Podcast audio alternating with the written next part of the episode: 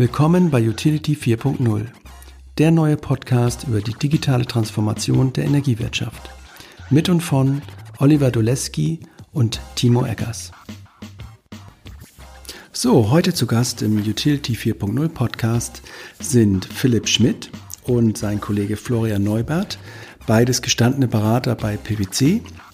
Ähm, sie sind Berater in der Energiewirtschaft und kennen sich aus mit den Themen Digitalisierung, Innovation, Disruption, also mit all dem neuen heißen Scheiß.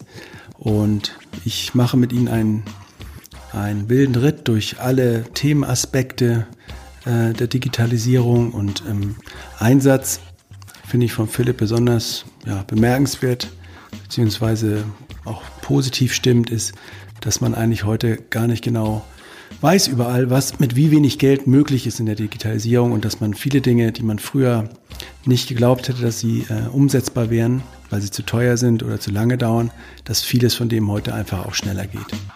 Also viel Spaß beim Zuhören und bis bald. Genau, und heute sitze ich hier bei PwC, ähm, für die Hörer so ein bisschen an meiner alten Wirkungsstätte. Ich war früher auch mal in der Beratung unterwegs, Convergence, jetzt heißen die irgendwie Pöyri oder Afri, auch relativ groß und das ist hier in Düsseldorf sind wir ähm, gegenüber vom Schauspielhaus, riesen Baustelle hier, erkenne ich gar nicht mehr wieder von früher. Und ähm, ja, ist so ein bisschen so, fühlt sich so an wie vor zehn Jahren, als ich in der Beratung war. Und ich sitze hier zusammen mit, mit Florian und Philipp, die stellen sich gleich noch ganz in Ruhe vor, die netterweise einfach gesagt haben, hey Timo, wir machen hier einen Podcast mit dir zum Thema digitale Transformation im Energiesektor, Innovation, ich bringe mein Stadtwerke-Thema so ein bisschen mit rein. Und ja, ich wollte einfach mal mit euch quatschen, wie ihr die ganze Welt seht. Ihr habt ja immer noch einen größeren, größeren Scope und das mal versuchen runterzubrechen in, in die Welt, die ich sehe. Genau. Und erstmal herzlich willkommen und, und danke, dass ihr mitmacht. Ähm, ja, und ähm, ich würde einfach sagen, wir fangen einfach mal an, uns vorzustellen. Ich fange mal bei dir an, Philipp. Meine Fragen sind immer so ein bisschen abgeleitet aus anderen Podcasten, so wer du bist, wer du so als Person bist, wo du lebst und ähm, was dich so antreibt, hier bei PwC zu beraten. Hallo erstmal. Ja, hallo auch von meiner Seite. Na, herzlich willkommen hier in der Goldsteinstraße ja. äh, bei uns. Ähm, ja, Philipp Schmidt, ich bin Partner äh, bei PwC, leite den Digitalbereich hier seit knapp zwei Jahren. Bin äh, in der Energiewirtschaft eigentlich schon relativ lange verwurzelt, ich glaube 15 mhm. oder 16 Jahre. Mhm. Habe mal ganz früher äh, während des Studiums, äh, was ich in England und in Münster äh, betrieben habe, schon äh, bei der RWE Energy äh, ja. gearbeitet über lange Jahre ja. und bin so eigentlich in die Beratung äh, gerutscht, habe verschiedene äh, Beratungshäuser ähm, gesehen und hier vor zwei Jahren ja die ähm, Chance wahrgenommen, mit eigentlich einem tollen äh, Team äh, einen neuen Digitalbereich aufzubauen mhm. und ähm, ja, kümmere mich dort um alle Themen, die irgendwo mit digital zu tun haben und über die wir heute eigentlich noch relativ intensiv diskutieren würden. Wo kommst du so her aus, aus Deutschland, aus welcher Ecke? ich komme aus Essen, aus Essen äh, Energiehauptstadt. Ja, dann, äh, ne? ja. ähm, äh, bin Essen auch immer treu geblieben, wie ja. gesagt, zwischendurch immer mal weg gewesen während der Berater- cool. und Studiumzeit, aber ähm, wohne da, fühle mich dort auch eigentlich ganz wohl. Und ähm, ich habe mir so eine Frage nochmal so notiert, jetzt weiß ich, wie alt du bist, du siehst noch relativ jung aus, ähm, aber ich frage so manche Leute auch so, was möchtest du eigentlich noch miterleben in deinem Job? Ne? Also was, dass irgendwas noch passiert oder dass du irgendwie siehst, dass, ähm, keine Ahnung, in der Energiewirtschaft irgendein Schritt erreicht wird. Hast du da irgendwie was, was dich ähm, antreibt, wo du sagst, ja, ich mache das hier noch so lange, bis das und das passiert? Also ich hoffe, ich kann es noch lange äh, mitmachen. Ich bin 38 Jahre ja, alt, so, also es ist noch eine. Weile, äh, die ich der mhm. Branche hoffentlich äh, treu bleibe. Ähm, ja, also ich sag mal so, dieses Aufbrechen von Silos, von dem man ja. immer spricht, dass man wesentlich mehr zusammenkommt aus Bereichen, IT-Fachbereiche, ähm, wenn das irgendwann äh, verbunden mit neuen Technologien eng zusammenkommt, äh, würde ich schon noch ganz gerne äh, erleben und äh, ja. dass wir da auch noch einen großen Schritt nach vorne machen. Ja, cool, ja, kann ich nachvollziehen. Wir selber, ich arbeite ja bei der Quantum und wir haben auch so eine agile Transformation hinter uns und wenn man dann irgendwann merkt, dass so Teams, die so auseinandergerissen wurden, neu zusammengebaut wurden, mit, mit agilen Sachen bepackt wurden, wie dann irgendwie so ein bisschen Spaß auch wieder entsteht und so ein bisschen Traction da hochkommt, das ist was, was mich immer so ganz, äh, wo ich sage, ja, früher haben die nicht miteinander gesprochen oder haben sich gegenseitig zerlegt und dann auf einmal funktioniert irgendwas. Cool, Philipp. Ähm, Florian, wie sieht es bei dir aus? Wo kommst du her? Ja, Was? auch äh, herzlich willkommen von meiner Seite. Ja. Besten Dank, äh, dass wir heute beide am Podcast Utility 4.0 teilnehmen können. Sehr, sehr gern. Ähm, mein Name ist Florian Neubert. Ich bin bei Philipp mit dem Team Bereich Digital Utilities. Ähm, von Haus aus vom Studium klassisch Energiewirtschaftler, äh, würde ich sagen, mit Promotion dann im Also richtig Ingenieur, ja, so richtig. Äh, ja, Richtung, Richtung Wirtschaftsingenieur und davor ja. sogar dann noch ganzer Exot im Bereich Forstwissenschaften. Aber auch da ist der Bioenergie vorhanden aber gefühlt Energiewirtschaftler. Ja. Hatte dann äh, im Bereich Innovationsmanagement für erneuerbare Energien Geschäftsmodelle äh, promoviert und bin jetzt seit circa sechs Jahren in der Beratung tätig. Ähm, hier begleite ich federführend die ganzen Themen nutzerzentrierte Produktentwicklung mhm. über zum Beispiel Design Thinking Ansätze, ähm, wirklich dann für ja, neue Probleme, neue Herausforderungen, auch neue Produkte und Lösungen zu finden. Das ist ein äh, Steckenpferd und auf der anderen Seite alle Themen, die äh, mit Innovationsmanagement zu tun haben, Aufbau von Innovationsabteilungen, von, von Acceleratoren bei äh, größeren Konzernen, ähm. Stadtwerken. Genauso aber auch ähm, verschiedene Programme mit Startups. Ja. Und was macht dir am meisten Spaß an dem Job oder wenn du so in den Projekten bist? Ähm, es sind zwei Dinge, die mich motivieren und antreiben. Also das eine, würde ich sagen, ist ganz klar die, die äh, ja, digitale Transformation der Energiewende, weil hier wahnsinnig viel zu tun ist, äh, zu machen ist und das bietet dann natürlich Möglichkeiten mhm. bei ja, natürlich auch vorhandenen Herausforderungen, aber das finde ich das Spannende, immer, immer Neues, äh, immer neue Leute, neue Projekte, äh, neue, neue Chancen Chancen auch. Mhm. Äh, aber natürlich auch neue Probleme zu haben und äh, auf der anderen Seite natürlich als Berater auch wirklich viel unterwegs zu sein ähm, und als, als Dienstleister immer äh, ja, den Kunden im Fokus zu haben, äh, das Beste und Bestmöglichste für ihn zu erreichen und äh, nach dem Projektende dann immer einen ja, glücklichen Kunden zu, äh, zu sehen, äh, wo man weiß, okay, da konnte man mehr erreichen, als er sich vorgestellt hat. Ja, ich war auch so froh, ich bin vor der Energiewende da angefangen in dieser, in dieser Beratung. Meine Motivation war so, ich wollte unbedingt nur eine Beratung, das war irgendwie so ein Ding für mich. Und dann landete ich in dieser Energieberatung und ich fand es dann schon relativ lame, ja, so das, diese N-1, dann war ich bei RWE und habe da irgendwelche Systeme eingeführt viel gelernt auch, aber es war schon cool, als dann die Energiewende kam.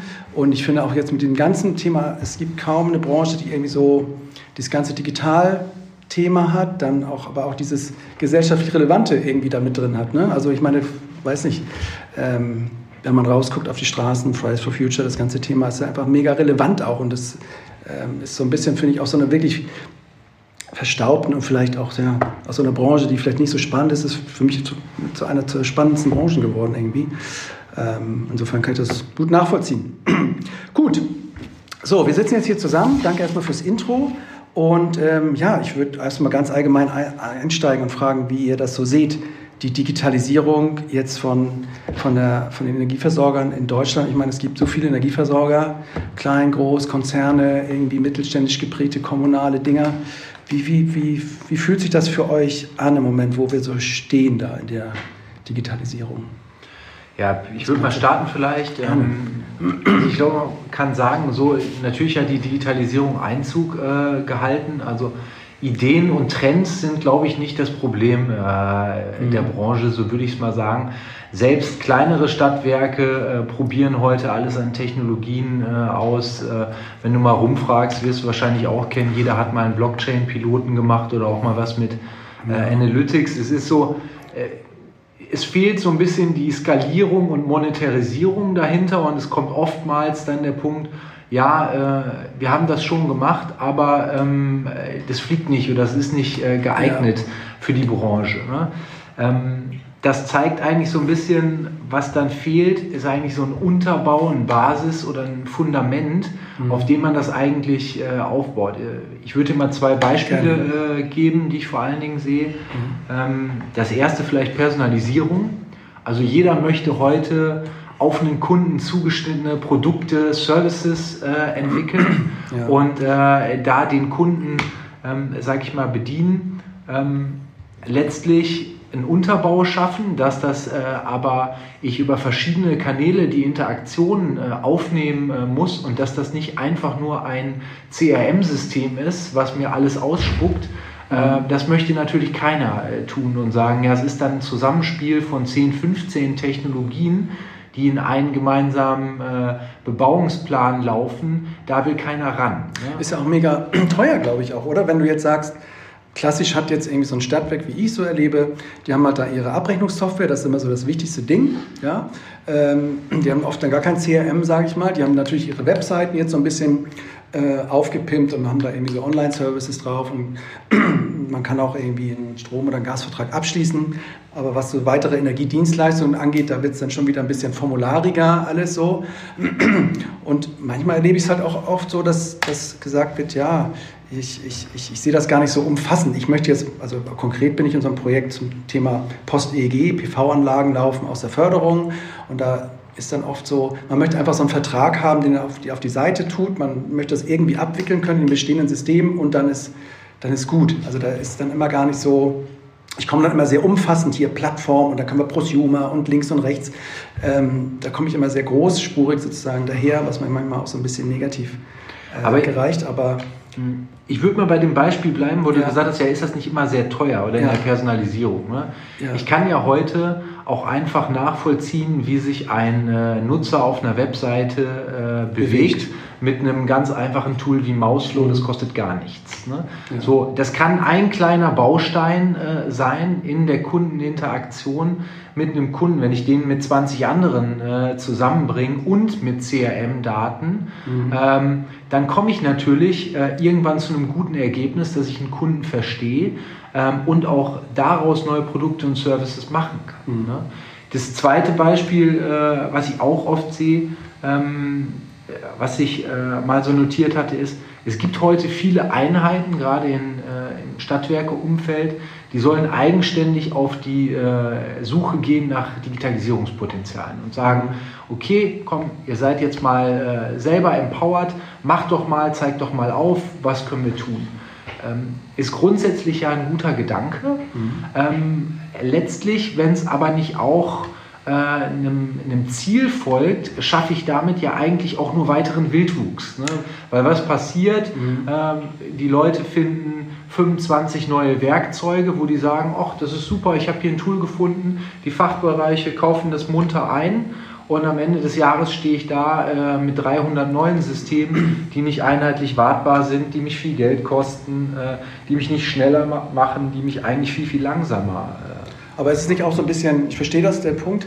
Ich denke manchmal, aber auch so, dass ich das reine Anfangen ist halt auch mal ganz cool. Also, dass du einfach so sagst, es gibt diesen Spruch, der Weg bahnt sich so ein bisschen beim Gehen. Ne? Oder also du kannst auch nur so ein Auto nur so lenken, wenn du so ein bisschen den ersten Gang schon mal drin hast. Das denke ich dann mal, wenn jemand immer so einen Masterplan haben möchte, ich habe alles bedacht und dann mache ich das so und so, dann fangen ja viele gar nicht an. Ne? Und deswegen, also ich weiß nicht, wie du das siehst, manchmal finde ich so eine erste Phase so strömt aus, macht irgendwas Neues, kommt zurück, finde ich eigentlich auch nicht so schlecht. Finde ich auch gut, aber den, äh, den Wortler, wie du gesagt hast, ob es einen riesen Masterplan äh, benötigt. Ja ich würde mal ein Fragezeichen äh, da dran machen. Ich würde aber schon sagen, ähm, wenn du dir eine feste Strategie gibst und du sagst vielleicht gewisse Fähigkeiten, die ich aufbauen äh, möchte, ähm, wenn du dich daran entlanghangelst und das nimmst, dann kannst du auch in kleinen Schritten beginnen. Ja. Also äh, ich weiß nicht persönlich, ob du äh, beispielsweise viel Sport treibst, aber stell dir vor, du, ja. hast, einen, äh, du hast einen Trainingsplan. Ne? Dann hast du vielleicht deine Übung und du mhm. guckst dir an über eine Zeit lang, äh, ich schaffe mehr Wiederholungen oder ähnliches. Du wirst auch nicht jede Woche hingehen und sagen, ähm, ich mache mir einen komplett neuen Trainingsplan äh, oder zwei Trainingspläne. Nee, nee, überhaupt nicht. Fünf. Hast du völlig richtig. Das also, macht halt, ja. ist kompliziert. Ne? Du sprichst was, was Tolles an. Also ich habe für dieses Jahr mir auch so kleine Rituale genommen, wo ich immer versuche, jeden Tag ein Stückchen was zu machen, wo ich weiterkommen will. Ja? Sei es nur Bücher, die ich lesen will, sei es Sport, wie du sagst, ich machen will. Ähm, aber man braucht, da sagst du, braucht man diesen Masterplan, dass du natürlich irgendwie weißt, was ist der kleine Schritt hin zu diesem Masterplan digitales Stadtwerk. Ja. Also ich würde mir zumindest überlegen, äh, in, der, mhm. in der Wertschöpfung zu sagen, wenn ich im Vertrieb bin oder im Netz, es gibt mit Sicherheit äh, das große Was, also Fähigkeiten, die kann ich einteilen in Blöcke. Ähm, äh, die würde ich mir äh, aufstellen und einfach sagen, okay, welche Kanäle möchte ich denn äh, bedienen, was möchte ich für, ich sag mal, Verkaufsaktivitäten haben, welche Services biete ich an, mhm. was sind meine technologischen, ähm, sag ich mal, Enabler da in welche Art und Weise will ich arbeiten. Das sind alles so Punkte, da sprechen wir jetzt ja noch nicht von einem äh, riesigen, komplizierten Masterplan. Mhm. Äh, wenn ich das aber habe, hilft mir das als Orientierung äh, mich natürlich viel, viel besser zu bewegen. Weil was wir auch äh, sehen, ähm, ist, dass das ganze Thema Digitalisierung natürlich auch schwierig ist, weil es genauso viele, ich sag mal, Frameworks, Vorgehen, Methoden oder ich, man sieht den ja. Wald vor lauter Bäumen genau. äh, gar nicht mehr. Ja. Ähm, dabei sind vor allen Dingen die Unternehmen eigentlich recht erfolgreich, die sich auf einfache äh, Dinge äh, beziehen. Hast du ein Beispiel, was so, wo du sagst, so ein ganz. Ja, also ein Kunde äh, von äh, mir, absolutes äh, Top-Management, äh, hat seit zwei Jahren ähm, gucken die sich auf Vorstandsebene eigentlich nur eine Fähigkeitenmappe an Fähigkeiten. und ein, Einfärbung in Farben, was ist grün geworden, also welche Fähigkeiten habe ich weiter aufgebaut und ähm, wo habe ich noch Nachholbedarf. Achso, du siehst das Ganze, diese digitale Transformation schon, also wie so ein Trainingsplan, sage ich muss jetzt irgendwie Beine noch ein bisschen besser machen können, ich muss meine, meine Technologie, die Kultur, da habe ich dann so Felder. Gut beschreiben. Ja, und dann versuchst okay. Aber mhm. sie sind weg von dieser komplizierten Art zu sagen, ich habe 25 Projekte, ich habe eine große Excel, ich habe einzelne Stati, äh, die davon kommen ähm, äh, und ich muss mir vielleicht, ich habe Strategiedokumente, die sich immer wieder ändern, sondern die haben sich sehr gut fokussiert auf diese mhm. Mappe mhm. und zu sagen, okay, dagegen fahre ich mein, mein großes Schiff in kleinen wie auch in großen Schritten und das gucke ich mir äh, an. Das ist eigentlich ein, ein, guter Weg, nicht den Überblick äh, zu verlieren.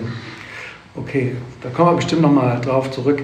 Ähm, ich habe da auf der Internetseite, habt ihr da mal, äh, gab es da eine Studie auch von euch, dass, dass, dass vielleicht nicht, auch nicht alle Stadtwerke diese digitale Transformation überleben werden, wie, wie auch in anderen Branchen natürlich äh, mediamäßig äh, sind natürlich auch viele, haben es nicht geschafft. Seht ihr das auch wirklich so, dass das nicht alle schaffen werden können, weil es ganz normal ist, wenn so ein Riesenumbruch da ist?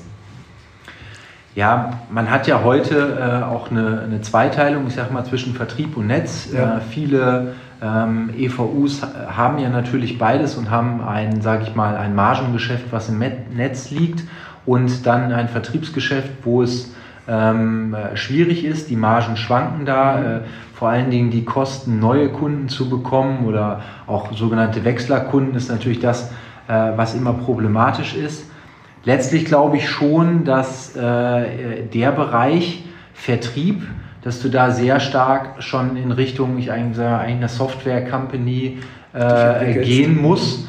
Und äh, da wird es Konsolidierungen äh, ähm, äh, geben. Ne? Was meinst du mit Software Company? Also, dass ich eigentlich nur noch Software bin als Stadtwerkevertrieb quasi. Eine gute Plattform, gute, gute Website mit viel Self-Service-Funktionen. Genau. Ja. Und man fragt heute oftmals ja so nach den neuen Geschäftsmodellen. Aber ja, ja. Ähm, das, was ja eine Basis, was andere vorgemacht haben, ist eigentlich, wenn du guten, einfachen Service und Produkte anbietest und du kannst dann Interaktionen zwischen Nutzern und Kunden dir anschauen, dann hast du ja Informationen und gewinnst eigentlich neue Kunden, baust dein Geschäft auf. Mhm. Eigentlich ist das, ähm, ich meine, guck dir Uber oder ähnliches an, die hatten eine Plattform, die hat auch nicht 25 Millionen gekostet, die hat im ersten Schritt kleines Geld äh, ja. gekostet und auf Basis dieser gut funktionierenden, einfachen, simplen äh, Services oder auch äh, Customer Experience, wie man so schön sagt,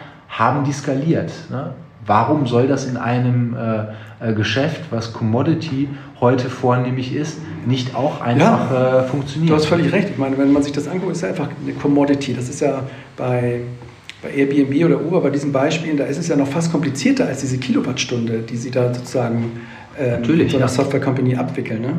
Ähm, okay. Ähm, oft ist es bei uns so, dass wenn auch so Geschäftsführer oder, von so, oder Vorstände vielleicht auch von so einem Stadtwerk vielleicht diesen Masterplan für sich so entwickelt haben, dass sie auch unheimliche Schwierigkeiten haben, das mit ihrem ganzen kommunalen Anteilseignen irgendwie übereinzukriegen. Und mh, hm, wir sehen oft, dass eigentlich müsste man noch quasi in der Stadt bei dem ganzen, ähm, in der Verwaltung, in den Gremien auch ansetzen und Überzeugungsarbeit zu leisten. Siehst du das auch als wichtigen Erfolgsfaktor oder, oder wie nimmt ihr das wahr, diese, diese politische Komponente, die ja immer noch dahinter hängt oft bei diesen Unternehmen, im Gegensatz jetzt zu, keine Ahnung, wenn man eine Automobilindustrie Branche bist, da hast du es ja vielleicht nicht so ausgeprägt, dieses ganze kommunale.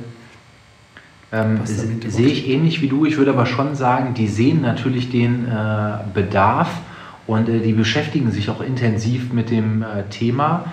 Was halt schwierig ist, äh, wenn du, ähm, naja, du brauchst halt auch Zugang zu Informationen oder Erfahrungen, äh, was neue Technologien angeht und ähm, um einfach beurteilen zu können, äh, ist das sinnvoll oder nicht. Also ich würde aus der Praxis immer mal sagen, ähm, wer kann heute valide beurteilen, ob es beispielsweise 25 Millionen kostet, eine neue Plattform hinzustellen ja. für ein Vertriebsgeschäft, was nur Strom und Gas macht, mhm. oder kann ich das auch für 200.000 Euro äh, realisieren? Mhm. Ne?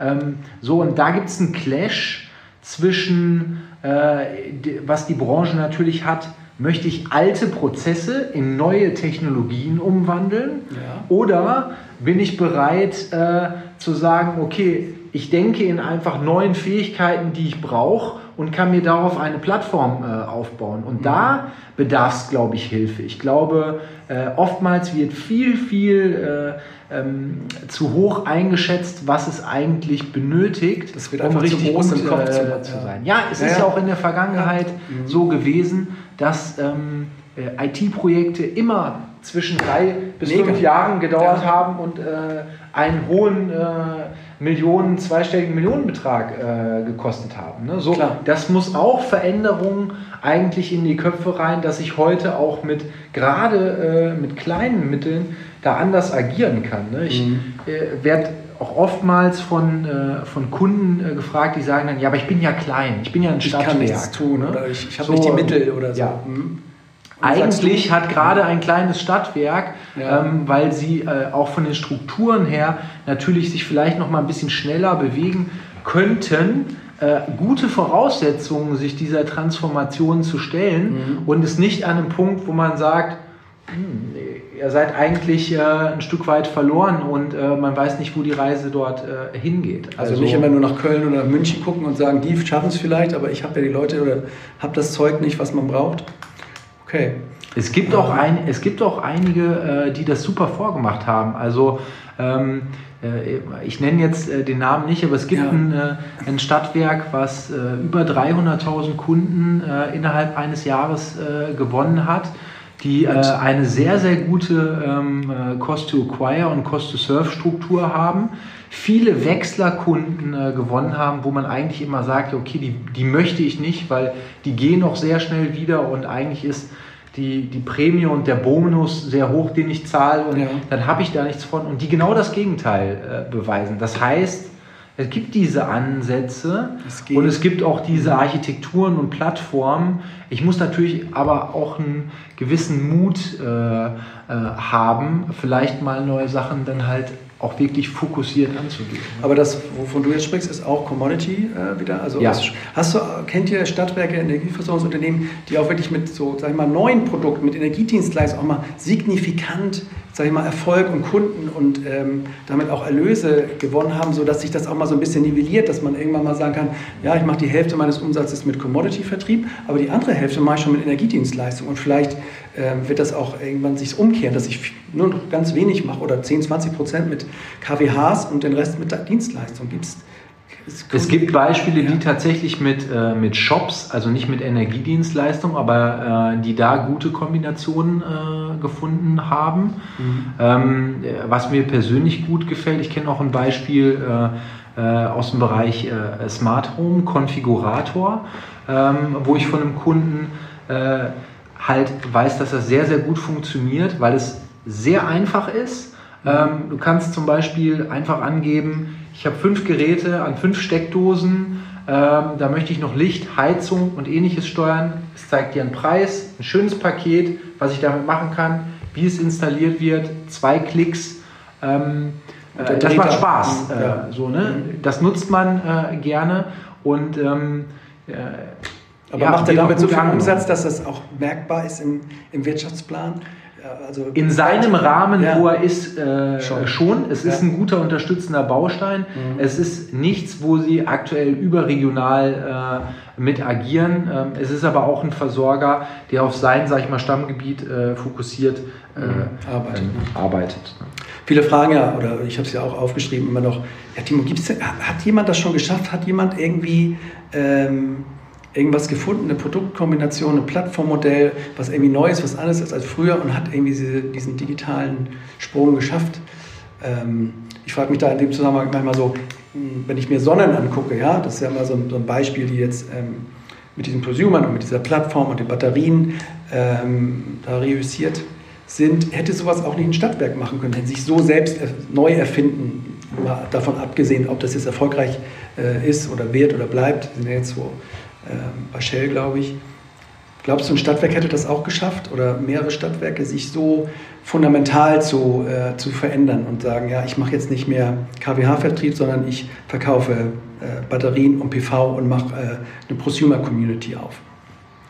Äh, Glaube ich schon, äh, dass das möglich ist, weil es ja auch äh, in dem, äh, sag ich mal, Startup- oder Scale-up-Umfeld Beispiele gibt, wo Versorger involviert waren.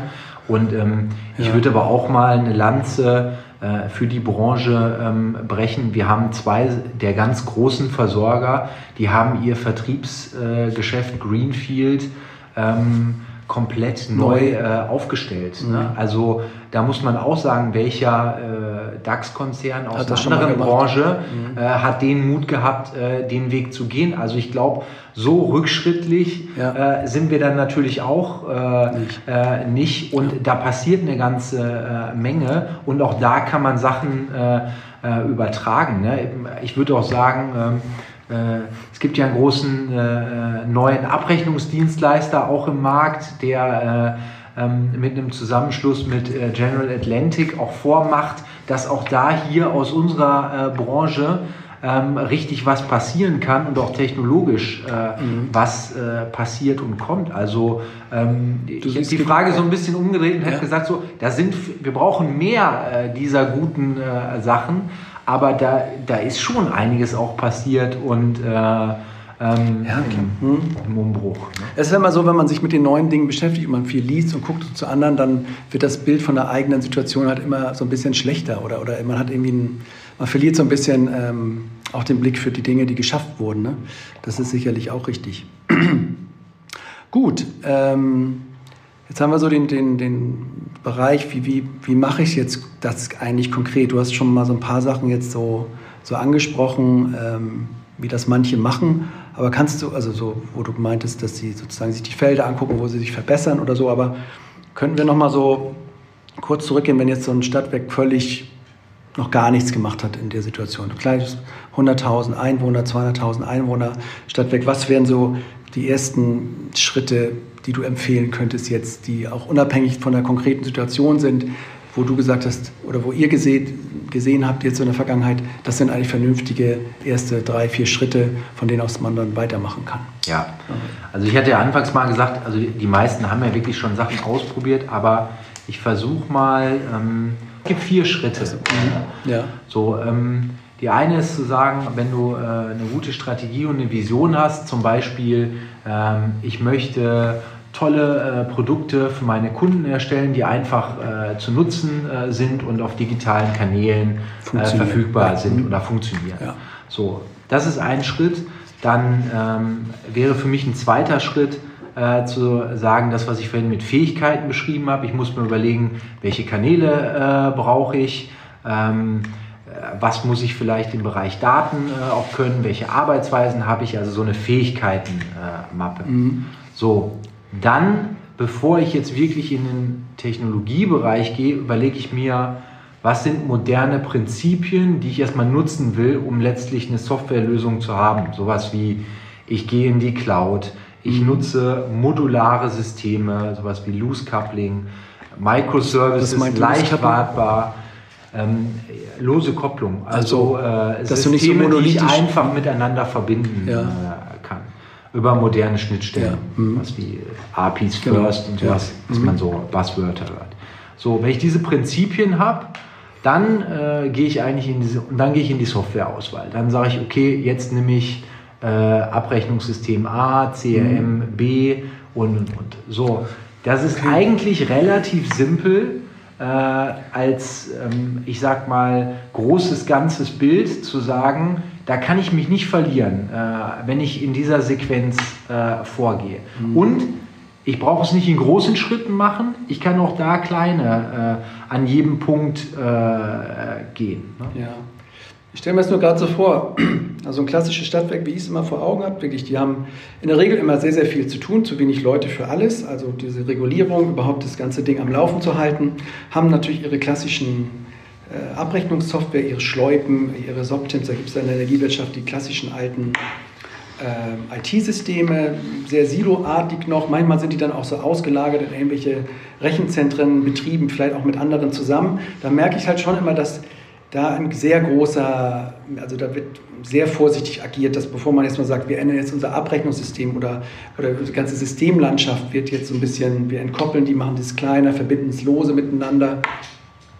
Ähm, ja, da sich einfach immer noch viele einfach wie, wie im Ochs vorm Berg stehen, zu sagen, wie soll ich das bewältigen? Oft sind, fühlen sie sich auch richtig ausgeliefert dem Softwarelieferanten. Wenn, der, wenn von denen nichts kommt, ist oft so, also wenn ich jetzt sage, ähm, es gibt diese, diese Power Clouds oder diese, diese NMAX, so Cloud, Mobile First basierte kleine Startups, die sich jetzt auch in der Energiewirtschaft tummeln, ähm, das ist immer noch ein Riesenschritt von dem klassischen monolithischen System, die da jetzt tagtäglich natürlich noch funktionieren, die Abrechnung sauber raushauen. Die wollen ja auch keinen Stress haben, dass das jetzt irgendwie regulatorisch angreifbar ist. Dann da jetzt zu wechseln und zu sagen, ja, wie schaffe ich den Schritt auf das nächste? Da muss man nicht doch manchmal auch einen großen Cut machen weil wie willst du es mit kleinen Schritten machen, wenn du da so ein System hast? Du kannst natürlich eine Parallelwelt aufbauen, aber dann hast du irgendwie so eine Migration. Ich stelle mir das immer so, wenn ich mir das so. Fang doch, äh, fang mit einem Beispiel äh, vielleicht an. Ja. Also den Schritt musst du dann natürlich gehen, aber ja. ähm, nimm diese Pyramide oder diese Schritte im Kleinen. Sag zum Beispiel, ich dekliniere das mal durch für ein Kundenportal. Ja. So. Ähm, dann kann ich mir angucken, wenn ich damit quasi fertig äh, bin und habe gesehen, okay, was für eine Veränderung entsteht äh, dadurch und habe ich einen positiven Effekt. Dann ist der Schritt in diese Ausweitung, ich sag mal, der, der Fähigkeiten andere Projekte natürlich auch ein, äh, ein besserer oder ein äh, einfacher.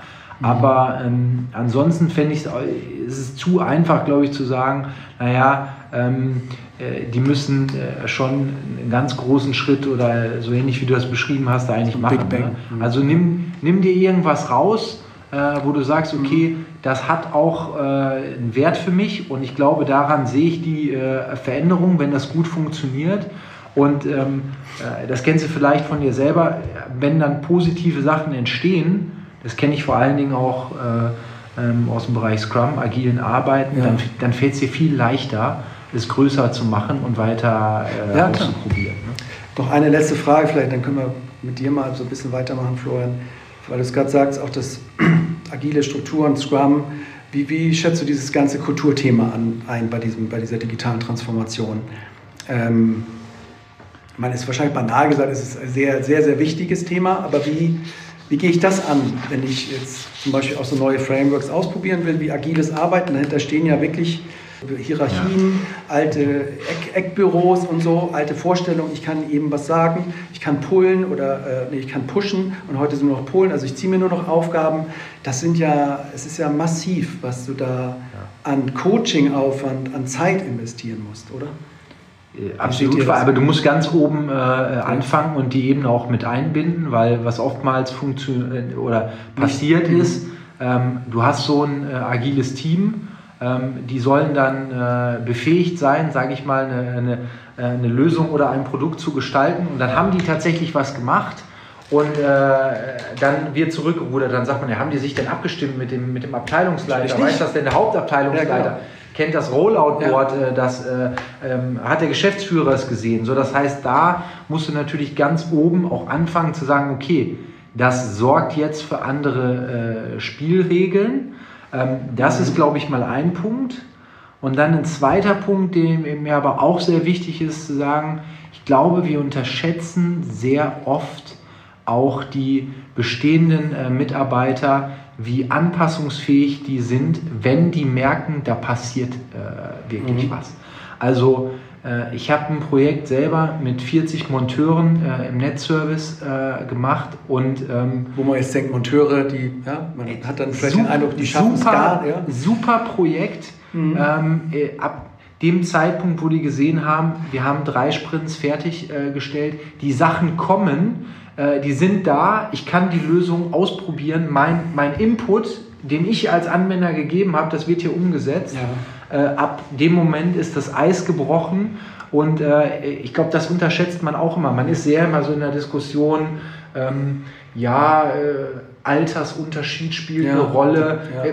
Ich glaube, das ist alles gar nicht so entscheidend. Es ist wichtig, dass äh, wenn du Leute aktiv einbindest, dass mhm. auch was passiert und dass das keine Trockenübung genau. äh, ist. Oder wenn du Scrum Master bist, der ja Hindernisse fürs Team aus dem Weg räumen soll, dass diese Hindernisse dann auch irgendwann mal weg sind, die vielleicht jahrelang da waren. Äh, der muss natürlich dann das auch lösen können mit dem bestehenden Management irgendwo. Ne? Ich kenne den Scrum-Team von, einem, äh, von einem Kunde, die sollten an einem äh, Portal arbeiten, aber die ja. hatten keine Entwickler in dem, äh, in dem, in dem Team. Team, und genau. arbeiten eigentlich auch gar nicht an dem Portal. Das heißt, genau. die machen nur Trockenübungen genau. und identifizieren Punkte, wo sie sagen, da könnte es Bedarf geben, das anders zu machen. Ja. Und äh, dann äh, gibt es aber, das Unternehmen kauft das Portal bei einem Softwarelieferanten ein, was Releases alle anderthalb Jahre macht ja. und dann sagen die, ja, wir berücksichtigen das mal. Da brauche ich mich nicht wundern, ja. wenn die Mitarbeiter ähm, sagen, Bringt oh, die Methode ja. und da habe ich keine Lust zu, weil es passiert ja genau, nicht. Du wartest äh, erstmal anderthalb Jahre. Ja. Du kannst dir dann einen zweiwöchigen Sprint geben, aber ja. Genau, oder wenn der Entwickler dann nicht am Tisch ist. Und manchmal ist es dann wirklich auch so, dass du natürlich dann Strukturen verändern musst. Und dann, das ist ja auch Personal oder Menschen, die sich dann bewegen müssen. Ja? Das sind ja keine kleinen Sachen wie, ich brauche jetzt irgendwie einen extra Raum oder ich brauche ein, toll, tolles Display oder so. Ich brauche irgendwie, aber ich, wenn du einen Entwickler im Team brauchst, dann muss ja irgendwas im Unternehmen hart geschehen. Entweder Absolut. muss irgendwo weg, er muss eingestellt werden und das sind ja schon Sachen, die äh, dann relevant sind. Aber wenn das natürlich funktioniert und jemand sieht, okay, es passiert was in kurzer, in kurzer Abfolge, dann kann, kann ich das bestätigen, wie vorhin gesagt, dann kommt auch so ein bisschen ähm, ja, Teamgeist und wieder so ein bisschen Spaß, Spaß auf. Okay, ähm, ich schwenke mal zum Florian. Ähm, wir haben jetzt die ganze Zeit so ein bisschen über Digitalisierung geredet. Das ist ja so das ganz große Thema, wie sich das alles verändert in der Gesellschaft, dann auch im, dann in Unternehmen. Und jetzt ist nochmal das Thema ja so dieses, dieses, Innovationsmanagement oder die neuen Dinge dann finden, weil äh, digitalisiert wird ja auch das Alte sozusagen. Ne? Also da das alte Kerngeschäft, das Commodity-Geschäft wird, das ist jetzt nicht nur dadurch, ähm, ja, also es verändert sich durch die Digitalisierung, aber ich brauche auch ganz neue Ansätze. Ähm, und jetzt ist nächste Woche, äh, da seid ihr auch dabei, tollerweise, unser Stadtwerke Innovators Day, wo wir versuchen, so die Leute, die das machen sollen, die den Auftrag haben, in dem Stadtwerk so ein bisschen zu vernetzen und zusammenzubringen. Und da haben wir so ein bisschen das Motto geprägt, das Leben so als Innovator ist hart, das Leben als Stadtwerke-Innovator ist, ist noch härter. Könntest du das bestätigen, diesen laxen Spruch? Ist es noch schwieriger als woanders, äh, in Stadtwerken oder Energieversorgern Innovation zu machen? Ich würde den Spruch sogar noch ergänzen und erweitern und sagen, das Leben als Innovator in einem Stadtwerk ist am allerhärtesten. Ja, warum? Ähm, aus dem Grund heraus, wenn du das klassische EVU oder Stadtwerk siehst, hast du zumeist ähm, starre Strukturen, du hast ein verstaubtes oder älteres Mindset äh, und du hast zwar den Wunsch nach Innovation und nach Veränderung, aber du hast nicht den Willen. Manchmal hast du auch den Auftrag ein, natürlich, du sollst irgendwie das Neue machen. Ne? Genau. Ja. Genau. Und ähm, ein, ein plakatives Bild, was mir da einfällt, was ich neulich gesehen hatte, was das sehr gut beschreibt, Du hast ein großes Auditorium, ein Speaker oben auf der Bühne, ja. der fragt, wer möchte denn Veränderung? Ja, alle heben die Hände, 100 Prozent. Ja. Dann stellt er die zweite Frage, wer möchte sich denn verändern? Es geht keine Hand hoch. Ja. Und das ist sicherlich genau dieses Debakel, in dem ein, ein Innovator in, in einem Stadtwerk oder Energieversorgungsunternehmen äh, steckt. Ja. Und ähm, oft ist es eben die Herausforderung, das Problem als Innovationsmanager, ähm, gerade bei den kleineren oder mittleren, ähm, es ist eine, eine keine, keine Fulltime-Beschäftigung. Man hat die Ehre, den Titel Innovationsmanager ja. zu tragen. Ab 16, muss das neben dem, genau, muss das neben dem Tagesgeschäft machen oder eventuell ist es dann die Halbtagskraft, die das noch zu 20 Prozent machen und soll dann mit einer riesigen Erwartungshaltung den kompletten Laden sozusagen neu aufräumen und strukturieren. Und das ist natürlich ein Ding der Unmöglichkeit. Was hast du denn gesehen draußen, so was, wo es gut gelaufen ist, wo man sagt, was, was so Erfolgsfaktoren sind für so ein Innovationsteam, wenn man das aufsetzen möchte? Gibt es da so Sachen, wo du sagst, hey, das funktioniert gut. Ich denke, das Wichtigste, und das hatte Philipp gerade auch schon angesprochen im Hinblick auf, auf agiles Mindset, ähm, das ist nicht das Kapital, das ist nicht das Budget.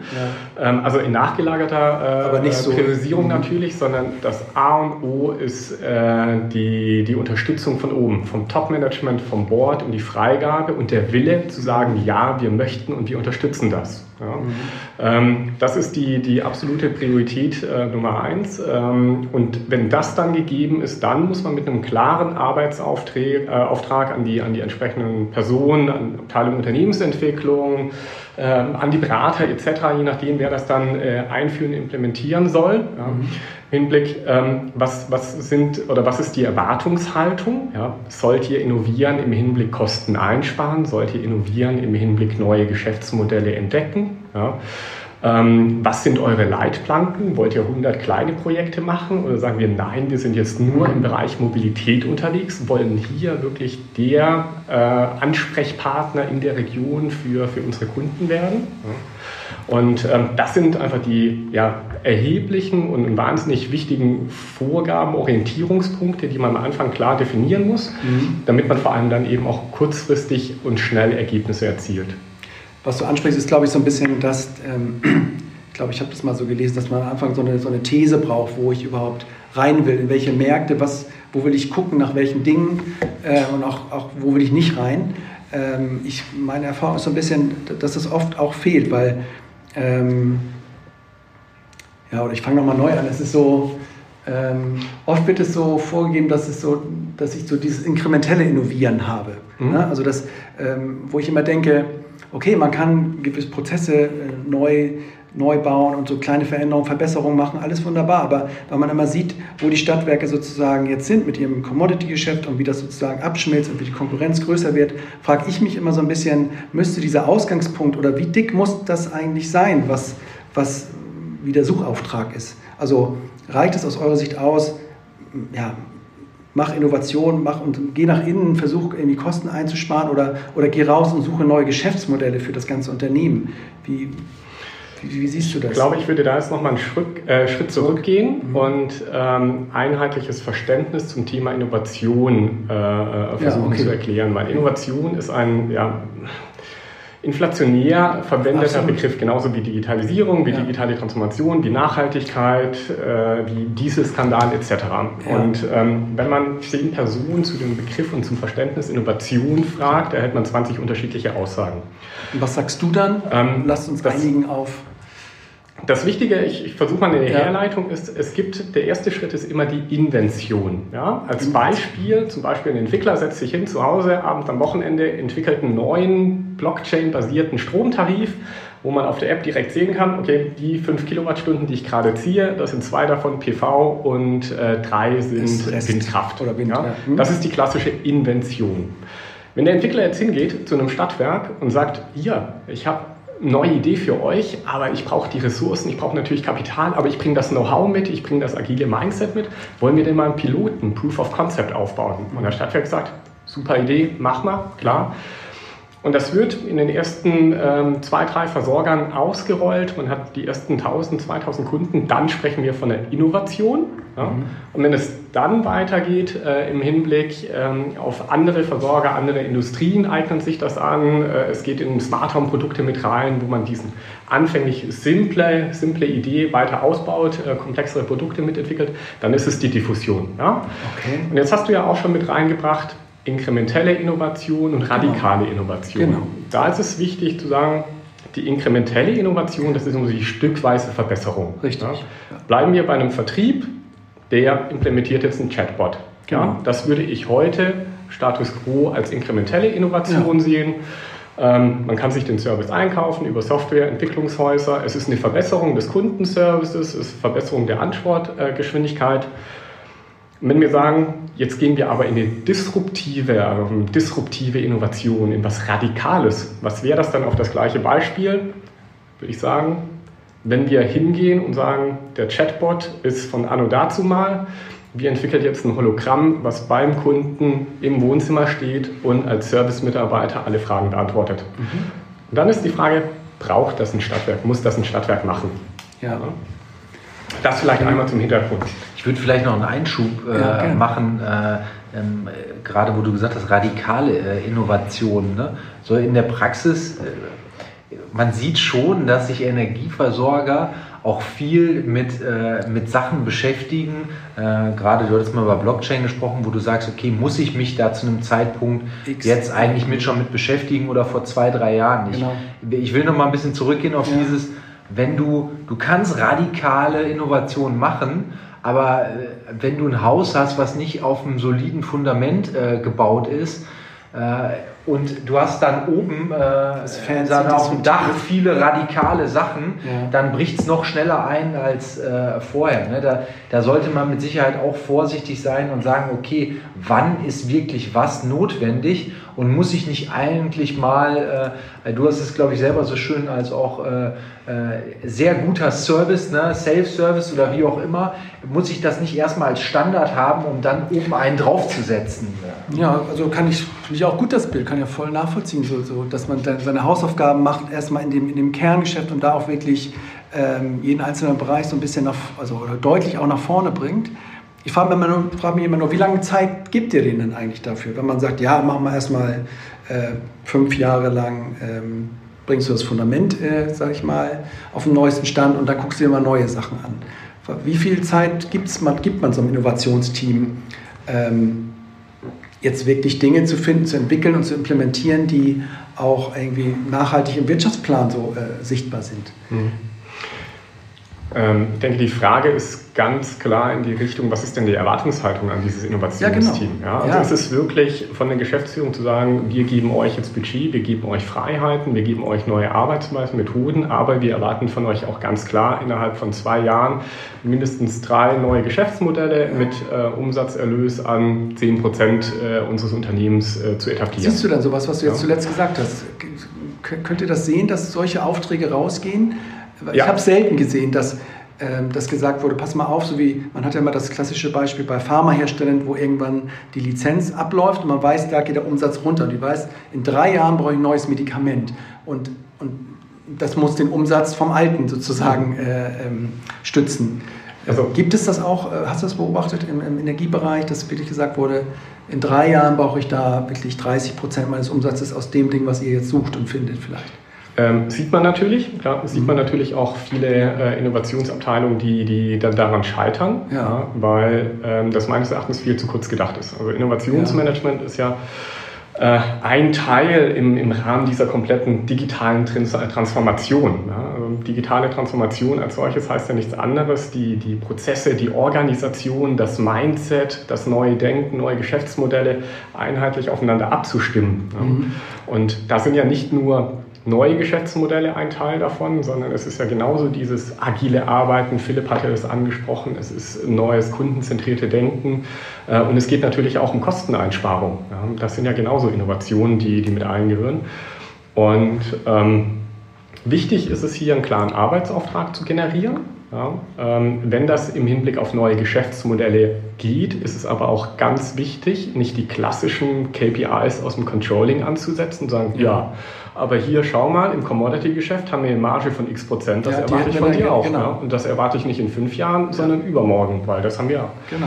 Und das ist falsch. Ja? Also hier braucht man andere Freiheitsgrade, weil das nachhaltig entwickelt und implementiert werden soll. Mhm. Du wolltest noch was sagen? Ja, also äh, Zustimmung da, aber du, du hattest äh, nochmal gefragt, ähm, ja, was brauchst du denn eigentlich oder Kosten ähnliches?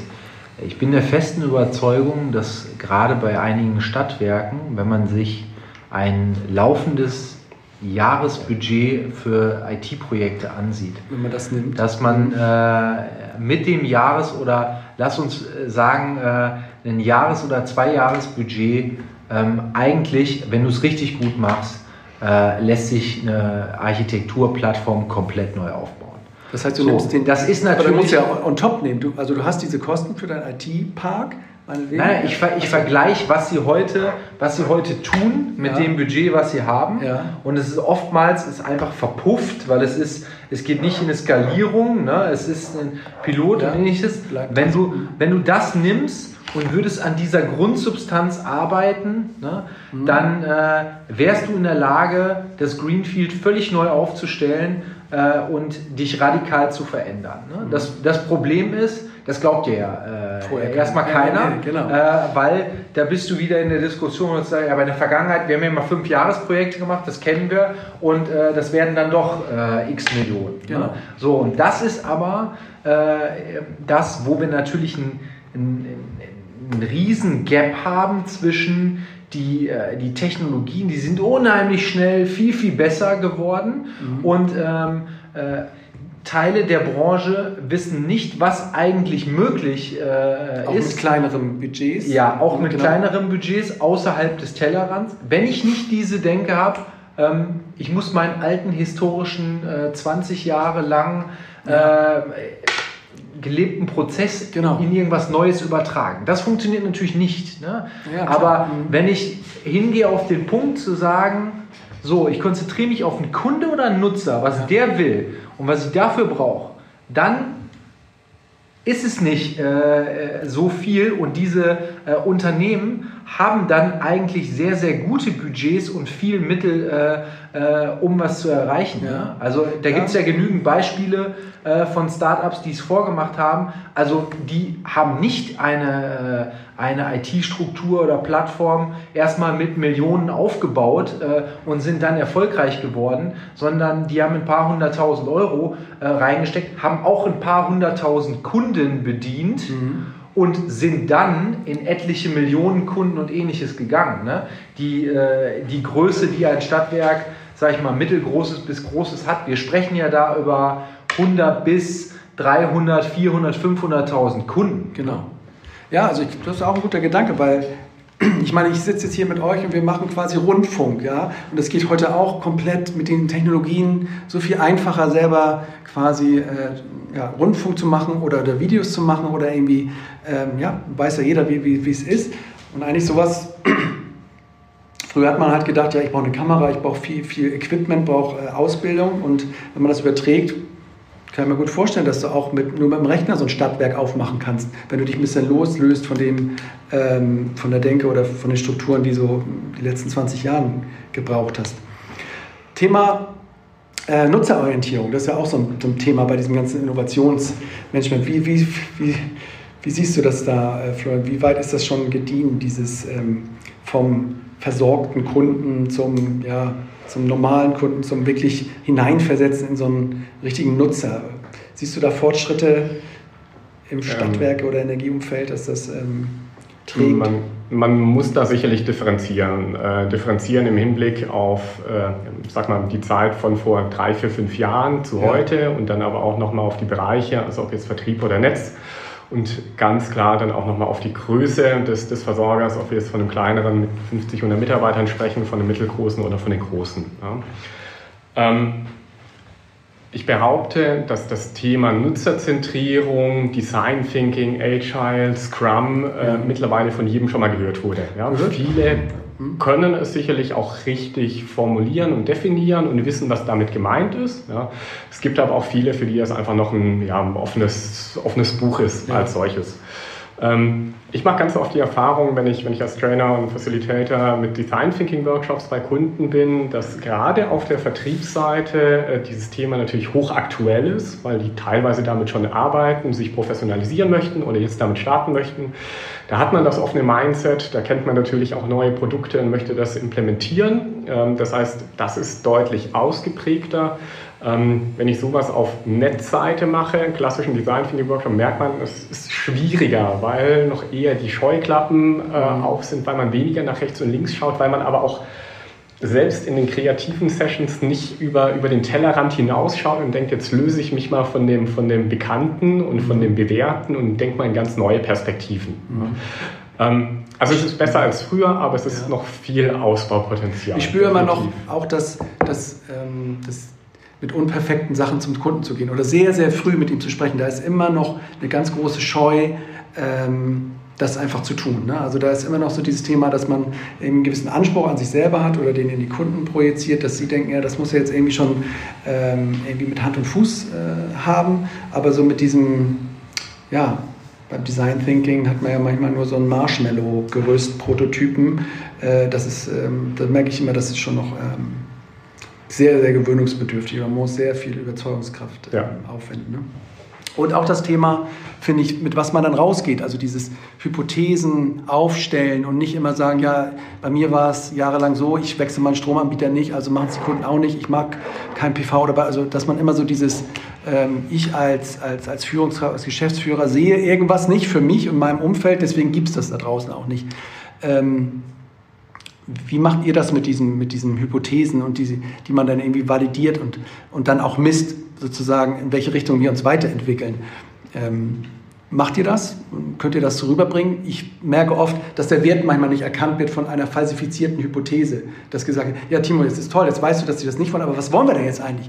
Und dann ist immer das, diese Arbeit, die man da auch da reinsteckt, in Interviews und tolle Formulierungen und ähm, Beobachtungen, die wird dann gar nicht so gesehen und so als, ähm, als gesparte Kosten sozusagen. Kannst du das bestätigen? Ist das auch so bei euch? Ähm, ich kann das bestätigen, weil das Schwierige natürlich ist diese, diese Abstraktion. Äh, Abstraktion ja? Ja. Ähm, ähm, oder, Früher wurde, es wurde heute auch schon diskutiert, immer langfristig geplant. Man hatte Meilenstein, Wasserfahrplan. Genau. Äh, wusste, wusste wann war es in welcher Kalenderwoche, mit welchem. Budget, mit welchen Ressourcen umgesetzt werden soll. Entweder es wurde, nicht, äh, es wurde erreicht oder nicht erreicht, äh, eskaliert und weitergemacht. Ja? Also heute ist es ja so, äh, über die klassischen agilen Ansätze. Man, man kennt ein Ziel, aber man weiß nicht, wie es aussieht. Ja? Das heißt, man geht hin und sagt, ja, ich möchte, gehen wir zum Beispiel wieder zu neuen kundenzentrierten äh, Interaktionsmöglichkeiten für den Vertrieb mhm. ja, und sagt, ich, ich möchte etwas etablieren, neu verbessern, ob das jetzt nachher ein Hologramm ist, ob das ein Chatbot ist, das weiß man oft ja gar genau. nicht, weil das dann entwickelt wird. Und das bietet Chancen, das bietet natürlich auch Risiken, ja, äh, aber das ist ja das Schöne daran, dass man über die iterativen Steps, über das Prototypen ähm, dann auch schnell Ergebnisse erzielt mit geringem Einsatz und Risiko, ähm, was einem ermöglicht, früh auch wieder den Exit zu wählen oder nachzukorrigieren. Beispiel hochaktuell ähm, entwickeln gerade bei einem kleineren Versorger, die das jetzt initial ausprobieren wollten, weil das für die ganz neu war. Was wollen die ausprobieren? Diese ähm, Design Thinking, ja, genau, okay. nutzerzentriert, mhm. also nicht zu sagen, zwei Jahre Produktentwicklung, ja. dann launchen, dann für Millionen auf die Nase fallen und erstmal zehn Jahre wieder verstecken und sagen, haben wir schon mal gemacht, hat nicht funktioniert, mhm. sondern genau den neuen Ansatz zu gehen, finde ich ganz, ganz toll, gerade in der Größe. Und?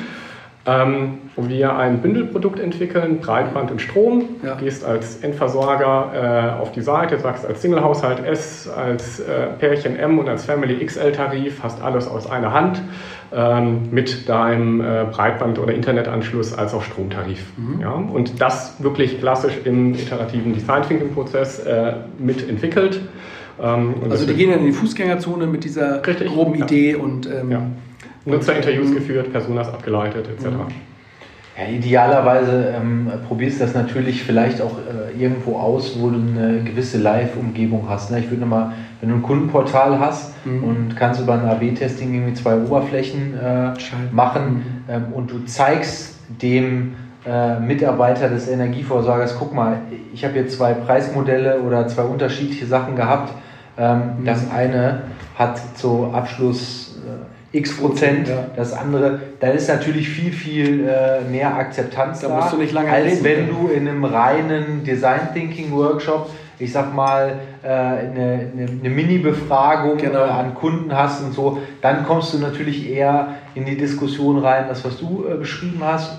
Wenn du einen Mix aus beiden, glaube ich, machst, äh, sodass man es auch wirklich im Kleinen an, an echten äh, Abschlüssen oder ähnliches siehst, was sie mhm. haben, dann untermalt das die Methodik noch und untermauert ja. das die Methodik halt einfach noch mehr. Kann ich verstehen. Ne? Also, aber es ist natürlich auch schon High-End. Ne? Du hast so Design Thinking äh, Phasen, wo du wirklich dich in so Nutzer reindenkst und mit Personas wirklich ähm, kreativ arbeitest und dann brauchst du wieder die Datenkompetenz und die, die Softwarekompetenz, um das in verschiedenen Softwareoberflächen, AB-Testing, hört sich ja so leicht an, aber oft, wenn ich mir die vor Augen führe, wer das dann da macht, das ist auch erstmal für die so, hä, wie AB-Testing, wo ist meine Website, wo bin ich, wo sind die Daten? Ja. Das ähm, ist cool, wenn das so klappt, aber ähm, das setzt auch echt eine Menge Know-how voraus. Ne? Also, Kann man sich ja dann extern einkaufen. Ja, ja, genau.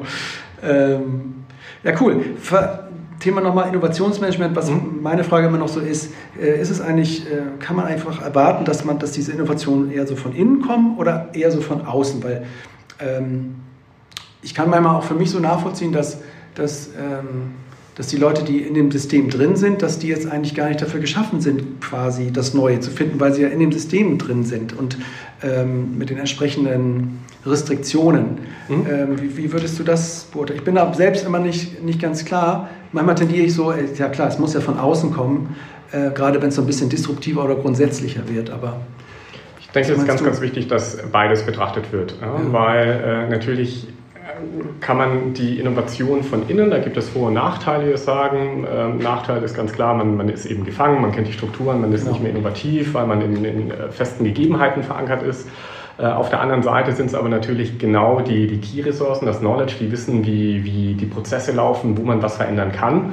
Ähm, und äh, angefangen vom klassischen Vorschlagswesen ist ja auch schon eine Art äh, der, der inkrementellen Innovation, bis hin dann aber auch zur Möglichkeit, Leute zu facilitieren, zu sagen, ihr habt pro Woche einen halben Tag, wo ihr euch wirklich frei nehmen könnt, um an neuen Ideen in Teams zu arbeiten. Ja, Finde ich ganz wichtig.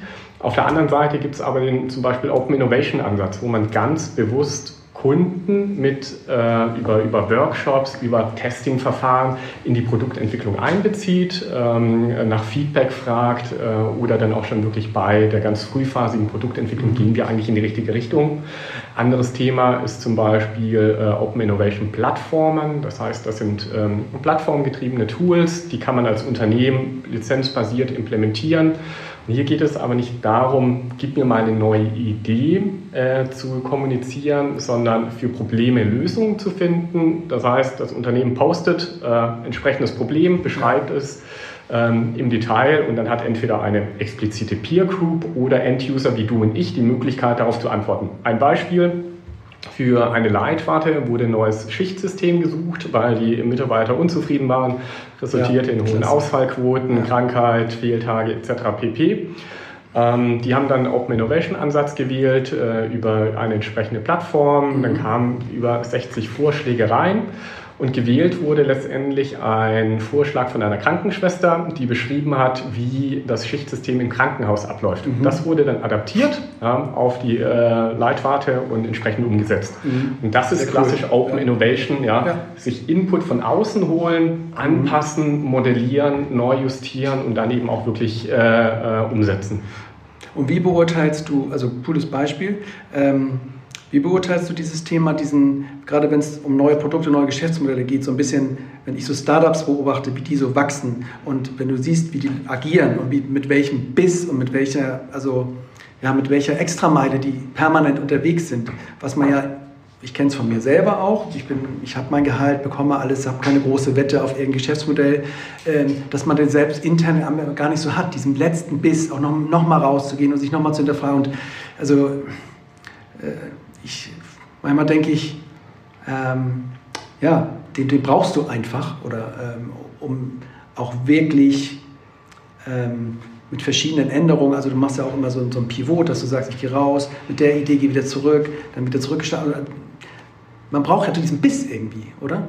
Also diesen, diesen, diesen Entrepreneur-Biss, ich ich habe ja eine riesen Wette laufen, ich habe jetzt hier keine, kein Einkommen gerade und das ist jetzt mein, mein größtes Baby und ich muss da äh, alles alles dran setzen, nicht mehr essen, nicht mehr schlafen, so die, die klassischen Sachen, ja. die, die, die, sind vielleicht ein bisschen äh, Hollywood-like, aber mit den Leuten, mit denen ich spreche, die ein Startup hochziehen, da ist es halt zum Teil so, dass sie sagen, ja, gibt es halt nur Toastbrot, ähm, ein paar Monate und ähm, hau rein. Und ähm, ne, man schläft irgendwie äh, vor dem Rechner ein und ähm, wenn man wieder aufwacht, macht man weiter. Ist das nicht auch, braucht man das nicht auch oft, um letztlich die letzten, ja, die letzten Meter auch immer noch zu gehen? Es hat sicherlich seine Vor- und Nachteile. Ja? Das klassische Start-up, äh, ich, ich sage immer angefangen, klassischer Absolvent, der von der Uni kommt, ja, eine Idee genau. hat, der sich die ersten 20.000 Euro genau. von der Oma und den Eltern genau. leiht. Genau. Ja. Ähm, natürlich ist da eine wahnsinnig hohe intrinsische Motivation dahinter. Genau. Der hat nicht das Know-how von, von einem Corporate, von einem Unternehmen, der hat nicht die Struktur, der hat nicht die Kapitalgeber. Äh, der steht am Anfang seines Berufslebens, der ist natürlich motiviert. Ja. Ja. Ähm, da ist eine, eine, andere intrinsische Motivation dahinter. Das ist so, aber man hat natürlich auch die Freiheitsgrade. Das ist das Schöne. Du kannst das machen, was du willst. Du kannst es verproben. Du hast keine Vorgaben. Das ist schwieriger in einem, in einem Corporate Startup, äh, ähm, genau. wirklich aus der Abteilung heraus, natürlich auch teilweise aus alten Denken. Du hast dein Gehalt, du hast, das ist alles wunderbar. Und, und, du machst auch das Neue, aber letztlich nicht mit diesem ultimativen Biss. Kann beides funktionieren. Ja. Du schüttelst, runzelst die Stirn stell dich so nein, negativ nein, dar. Nicht, nicht runzeln, aber die Frage ist ja, äh, Innovation um jeden Preis und wie weit musst du es machen? Derjenige, äh, den du beschrieben hast, äh, der will vielleicht auch was ganz anderes. Wir, wir sind ja in einer Branche, die hat äh, ähm, zum, im Netzbereich hat die Infrastruktur, ja. auch im Vertriebsbereich hat die einen Kundenstamm. So, du kannst eine ganze Menge äh, schaffen äh, indem du äh, kleine Stellschrauben ne, im Sales, im Service veränderst mhm. äh, und äh, vielleicht auch, sag ich mal, dann Kunden mehr verstehst und darauf aufsatteln. Du musst nicht um jeden Preis jetzt sagen, der okay, ähm, der, ja, der Hardcore, ja, den ja. Weg gehen und sagen, okay, äh, kann ich jetzt noch die Mondlandung äh, schaffen oder äh, ähm, tauche ich mit in die Raumfahrt ein? Ne? Ich glaube, das ist auch äh, zu weit hergeholt. Du musst es natürlich gar nicht Innovation machen, ist dann auch nicht der Weg, aber so gucken, wie es zu dir äh, letztlich als Unternehmen auch ein Stück weit äh, passt. Ne? Also diesen, das ist so, wo ich so ein bisschen die Stirn gerundet habe, den allerletzten Biss dort äh, zu entwickeln. Wie in einem Startup ist mit Sicherheit auch nicht äh, das Modell für ein, für EVU. Ja, nee, ist es nicht. Aber man denkt, also wenn du so einen Elon Musk halt siehst, der wie ein Verrückter halt irgendwie was zum Laufen ist, natürlich immer ein schillerndes Beispiel, wie wie so viele. Aber manchmal denke ich, so ein bisschen Wahrheit ist schon auch drin, dass, dass du so ein bisschen aus der Komfortzone raus musst, um auch dann äh, durchzubrechen. Aber das Wichtige ist ja als Ergänzung dazu genau diese Definition, was verstehe ich eigentlich unter Innovation. Ja? Und ja. die, die ja. äh, Maßgabe als Versorger ist sicherlich nicht äh, Tag ein, Tag aus neue disruptive Geschäftsmodelle zu entwickeln und sich äh, entsprechend international eine, eine Reputation aufzubauen mhm. ja, mit Milliarden Umsätzen. Ähm, sondern ähm, der, der Benchmark für klassische Versorger äh, ist ja heute eher die, die Peer Group äh, aus anderen Versorgern, wo man sagt, okay, wir haben 500 Mitarbeiter, was machen denn eigentlich die anderen? Ja? Jeder sagt immer, wir müssen sein wie Amazon, wie Google, wie Uber, wie Airbnb. Ja. ja? Aber das ist ja... Aber wo würdest du sagen, ich gucke eher zu einem anderen Stadtwerk, wie das es macht? Als zu, aus der Branche raus, weil ich immer denke auch, guck doch, zu, guck doch in die Medienbranche, Digitalisierung zwei, drei Jahre weiter, kannst du ablesen, was da passiert, kannst du für dich übertragen. Manchmal denke ich, wenn du immer nur in deine Branche guckst, dann ist es natürlich auch immer so ein bisschen, ja, also ich weiß nicht, das ist so ein ähm, bisschen, ist das nicht zu gemütlich gedacht manchmal auch? Ähm, also man muss realistisch bleiben ja? und ja. sich eben als Versorger mit äh, äh Google zu vergleichen. Das ist, ist ein bisschen äh, anstrengend, ja. Mhm. Wenig zielführend. Ja. ja? Mhm. Ähm, so, das heißt, Peer Group, klar, ähnliche Konditionen, ähnliche Größe, ähnlicher Umsatz, vielleicht ähnliche Mindset, Kultur, mhm. ob das dann ein mittelständischer Maschinenbauer ist ja? ja okay. oder ähm, ein Automotive-Zulieferer. Ja. ja. Ähm, das sei ja dann wieder was ganz anderes. Aber das ist, denke ich, das Realistische, sich dann auch äh, erreichbare Ziele zu stecken und diese umzusetzen. Ja. Ihr macht es immer cool. Ich, ich fühle mich dann immer so, so, so extrem oder ich fühle mich auch so. Und, aber eigentlich habt ihr auch recht mit euren kleinen Schritten und mit dem etwas positiveren Menschenbild oder Ansatz. Ich fühle mich da jetzt auch manchmal immer so ein bisschen schlecht, weil ich immer so reinbohre und denke, ja, muss doch besser. Und, aber deswegen sitzen wir hier heute zusammen. Wir sitzen auch schon ziemlich lange zusammen. Ähm, ich gucke jetzt noch mal so bei mir rein. Ähm, wir können auch noch mal so, ein, so einen Break machen. Ähm, die Leute das Digitalkompetenz glaube, äh, von der Zeit her haben wir. Ja, ja, mega, mega. Ähm, vielleicht nochmal, können wir zum Schluss nochmal so ein bisschen ähm, Zusammenarbeit mit, mit, mit, Startups. Also wenn man jetzt sagt, ähm, ich habe so einen Energieversorger und ich mache auch äh, die Digitalisierung nach innen, gucke aber auch ein bisschen nach außen und gucke auch nach jungen Unternehmen und, und versuche die irgendwie so ein bisschen mit zu integrieren, auch vielleicht in so einem Open Innovation Ansatz, wie du das erzählst hast, Florian. Wie, was, wie, wie arbeite ich gut mit so einem Startup zusammen und wie finde ich überhaupt die, die zu mir passen und, und dass sie auch irgendwie bleiben oder dass wir irgendwie gemeinsam irgendwie Mehrwert finden. Hast du da noch ein, zwei ähm, Sätze für mich? Wichtig ist es auch hier, sich natürlich erstmal Gedanken zu machen, was möchte ich eigentlich mit dem Startup? Möchte ich investieren? Möchte ich mich beteiligen als mhm. strategische Investition zum Ausbau meines Geschäftsfelds? Oder möchte ich das Startup fördern, äh, weil man daran glaubt, dass es ein äh, super Produkt ist für die ja. Zukunft und äh, das entsprechend äh, als Pilot auszurollen? Ja, das ist mhm. schon mal das, äh, das Wichtigste. Dann geht es natürlich darum, möchte ich ein Startup in der Anfangsphase, eben wirklich noch in der Pilotierung oder möchte ich ein Scale-up, die schon die ersten 20 Kunden haben und mhm. ähm, die Produkteinführung mit, mit aufnehmen. Ähm, das sind die Grundsatzfragen und dann geht es darum, du hast die Frage gestellt, wie finde ich die denn? Zum Beispiel über äh, unser Programm Next Level. PwC selber hat mhm. weltweit äh, wahnsinnig große Startup-Initiative wo wir uns selber nicht in Startups beteiligen, aber diese äh, unterstützen durch das ganze Know-how, was wir haben mhm. im Bereich äh, Unternehmensberatung, Geschäftsmodellaufbau, äh, aber genauso steuerliche Fragen, rechtliche Fragen, äh, Compliance-Fragen etc. Das heißt, äh, hier äh, ganz, ganz stark mit den Startups auch zusammenarbeiten und die dann mhm. auf der Abschlussrampe nach oben begleiten. Ja. Das heißt, hier können wir verknüpfen, können äh, ähm, äh, Intros herstellen, können aber natürlich äh, ganz, ganz stark auch bei der Implementierung der Geschäftsmodelle helfen, weil das klassische Startup möchte sein Produkt verkaufen. Das hat keine Zeit und Ressourcen für Digitalisierungsstrategie, für die Aufnahme der Prozesse, mhm. für IT-Landkarten etc. Und ähm, da ist es eben wichtig, jetzt die Erfolgsfaktoren schnell zu agieren. Ja, ein Startup möchte keine Anlaufphase von einem halben Jahr und durch vier Gremien, bis man mhm. dann eine Entscheidung hat. Ja.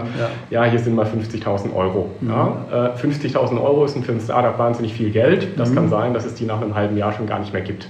Mhm. Das heißt, schnell agieren und vor allem zuverlässig. Ja, äh, viele Unternehmen hypen sich im Sinne von, ja, wir machen was Agiles, wir haben zwei Innovationsmanager und haben hier gerade ein Pilotprojekt mit einem Startup. Um sich positiv zu präsentieren. Entsprechend ja. Reputation ja. im Markt aufzubauen. Ein halbes Jahr später ist das alles wieder eingestampft. Das ist für ein Startup natürlich tödlich und das spricht sich aber auch in der Branche rum. Mhm. Ja. Das heißt, hier wirklich klar verstehen, was möchte ich und dann schnell agieren, in Piloten rein, iterativ entwickeln mit den entsprechenden Teams äh, im Haus, die die Lust darauf haben, wo man weiß, die agieren als Multiplikator, die haben das gleiche Mindset. Ja. Ähm, Funktioniert sowas heute? Bobot, gibt es diese Kooperation? Habt ihr gute Erfahrungen mit eurem Programm, dass ihr sagt, hier Startup im Bereich XY für Energieversorger Z? Ist das Gibt es da gute Beispiele oder wir haben ja aus unserem äh, Energiewirtschafts-Startup-Programm äh, eigentlich einige begleitet, die gut Fuß äh, gefasst haben. Also ich würde ja. sagen, äh, dass es schon äh, gut funktioniert. Ist jetzt in der, in der gesamten Breite, wenn ich jetzt auf 900 Stadtwerke gucke, ist man natürlich jetzt da äh, auch noch ein Stück weit am Anfang. Ja. Aber ich glaube, nur so wird es zukünftig gehen. Man muss sich ähm, das ist auch egal, ob man jetzt ein Stadtwerk, auch eine Beratung oder wie auch immer ist. Partnerschaften äh, werden immer äh, wichtiger, weil es ist einfach so schnelllebig und so breit, auch in der, sag ich mal, verfügbaren äh, Masse an was es gibt, dass ganz alleine mhm. es halt nicht funktionieren. Ne? Also auch Stadtwerke müssten sich zusammenschließen und ähm ich, ich träume immer noch mal von so einem Accelerator, wo ganz viele Stadtwerke einfach ein bisschen Kohle sozusagen in die Hand nehmen und dann so ein Programm auflegen. Mhm. Ähm, oftmals scheitert es dann halt daran, dass die sich dann nicht einig sind. Ne? Jeder gibt dann halt einen Betrag X, aber da gibt es dann auf einmal 20 Geschäftsführer, die ähm, dann auch wesentlich da sozusagen mitreden wollen. Da scheitert es manchmal schon an diesem gemeinsamen äh, Definition, wo wollen wir hin, wo, welches, was ist unsere These mit diesem Accelerator. Ich würde halt da, also ich finde einen Zusammenschluss gut, ja. aber ich würde mir eher wünschen, wenn äh, mehrere Stadtwerke, sag ich mal, gezielt äh, an einem, sag ich mal, Produkt oder Serviceabend äh, arbeiten.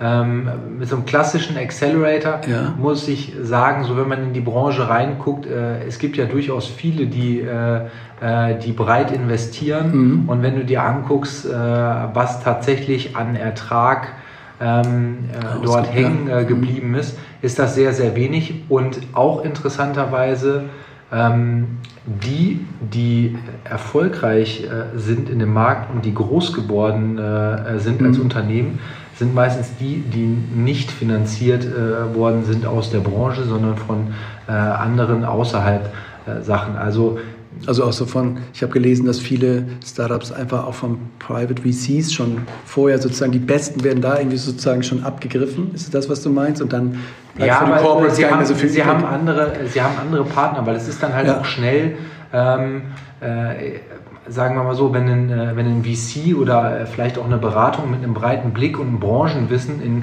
viele Unternehmen investiert, ist das okay. Wenn du jetzt als Energieversorger anfängst zu sagen, äh, diversifizieren, ich äh, mhm. äh, investiere jetzt in äh, Automobilbranche, Versicherer und und und und es ist sehr weit weg von dem in Technologie. Mhm. Ja. Ähm, dann fehlt dir natürlich auch äh, ein Stück weit die Kompetenz, da in den Märkten äh, das wirklich vielleicht auch richtig gut einzuschätzen, äh, äh was vernünftig ist äh, oder was nicht. Ne? Bei Springer gibt es ja dieses Beispiel, dass sie gesagt haben, wir haben uns erstmal in so einem VC eingekauft und haben uns erstmal mit an den Tisch gesetzt, wie andere VCs mit Startups aus der Medienbranche so äh, sich die Bälle um die Ohren hauen, um so ein bisschen überhaupt mal zu verstehen, wie ticken die? Würdest du, findest du das ein übertragbares Vorgehen?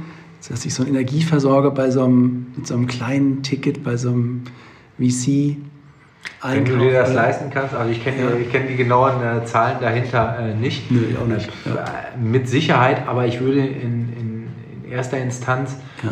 würde ich immer sagen, es ist wichtig, der, mit anderen oder auch mit so Startups zusammenzuarbeiten. Ob es sofort der Weg immer Beteiligung und Geld reinsetzen, da wäre ich vorsichtig, mhm. äh, ehrlich gesagt denke, das ist auch wichtig, da zu differenzieren, ob wir jetzt von einem der wirklich großen Player sprechen, die natürlich professionelle M&A-Abteilungen, ja. die Corporate Venture äh, Capital Abteilungen haben und wirklich strategisch investieren, ja, äh, oder ob wir jetzt von einem, von einem klassischen mittelständischen e EVU sprechen. Und äh, für ein Startup ist es immer ganz, ganz wichtig, äh, natürlich wollen die Geld, aber die nehmen es auch nicht von jedem, weil die sich partiell damit natürlich auch Türen verbauen. Ja, ja oder das heißt, abhängig machen wieder. Oder der Versorger XY ja. gehört zu 20 Prozent mir mhm. ähm, und dann äh, lehnt man Kunden dadurch automatisch natürlich auch schon ab, weil die wissen, das ist einfach ein Konkurrenzverhältnis. Ja. Ähm, das heißt, in der Produktentwicklung als klassischer Versorger ist das deutlich spannender und interessanter. Cool. Sicherheit, ja. Gut, das war ein wilder Ritt durch äh, das ganze Thema Digitalisierung, Transformation, Disruption. Manchmal habe ich selber so ein bisschen den roten Faden verloren, aber es gab ein paar gute Momente, fand ich. Insofern ähm, ja, habe ich viele Anregungen mitgenommen. Ich sage Danke hier in die Runde. Danke Philipp, danke Florian, ähm, ja, dass ihr das mitgemacht habt. Sehr, sehr gerne. Danke. Ähm, das war Utility 4.0, der neue Podcast über die digitale Transformation der Energiewirtschaft. Solltet auch ihr gute Beispiele, Unternehmen, Leute aus Energieunternehmen kennen, die Teile dieser digitalen Transformation erfolgreich oder auch nicht so erfolgreich bewältigt haben, so freuen wir uns über eine Nachricht von euch. Vielen Dank.